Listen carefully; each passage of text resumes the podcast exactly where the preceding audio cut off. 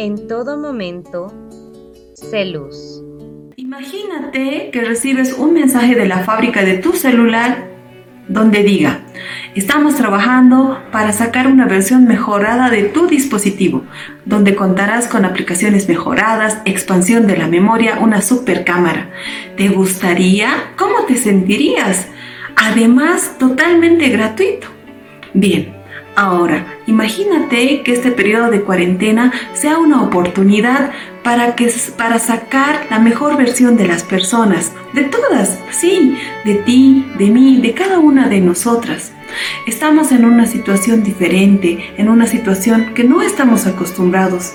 Podemos tomarlo como una oportunidad de seguir adelante, de crecer o de retroceder, porque quedarnos como éramos antes es lo mismo que retroceder. Si hacemos una lista, estoy segura que cada uno tenemos diferentes oportunidades en ser mejores personas con cosas súper sencillas aquí y ahora. Por ejemplo, si eres un escapista virtual donde te gusta estar muchas horas frente a una pantalla, de repente si haces charla en las comidas, te quedas un rato en un encuentro familiar, puede ser un paso importante.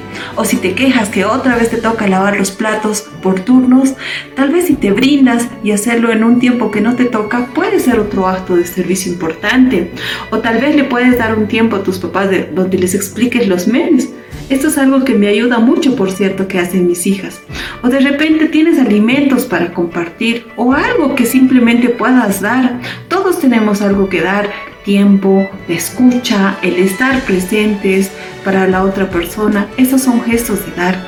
O de repente necesitas aprender a pedir también, porque recuerda, nadie es tan pobre que no tenga nada que dar, ni nadie es tan rico que no tenga nada que recibir. Que este tiempo de cuarentena sea una oportunidad de ser de sacar una mejor versión de cada uno de nosotros. Es por eso que te animo que te sumes a este desafío de ser una mejor versión de ti mismo, porque tú eres único, tú haces la diferencia y tienes una misión.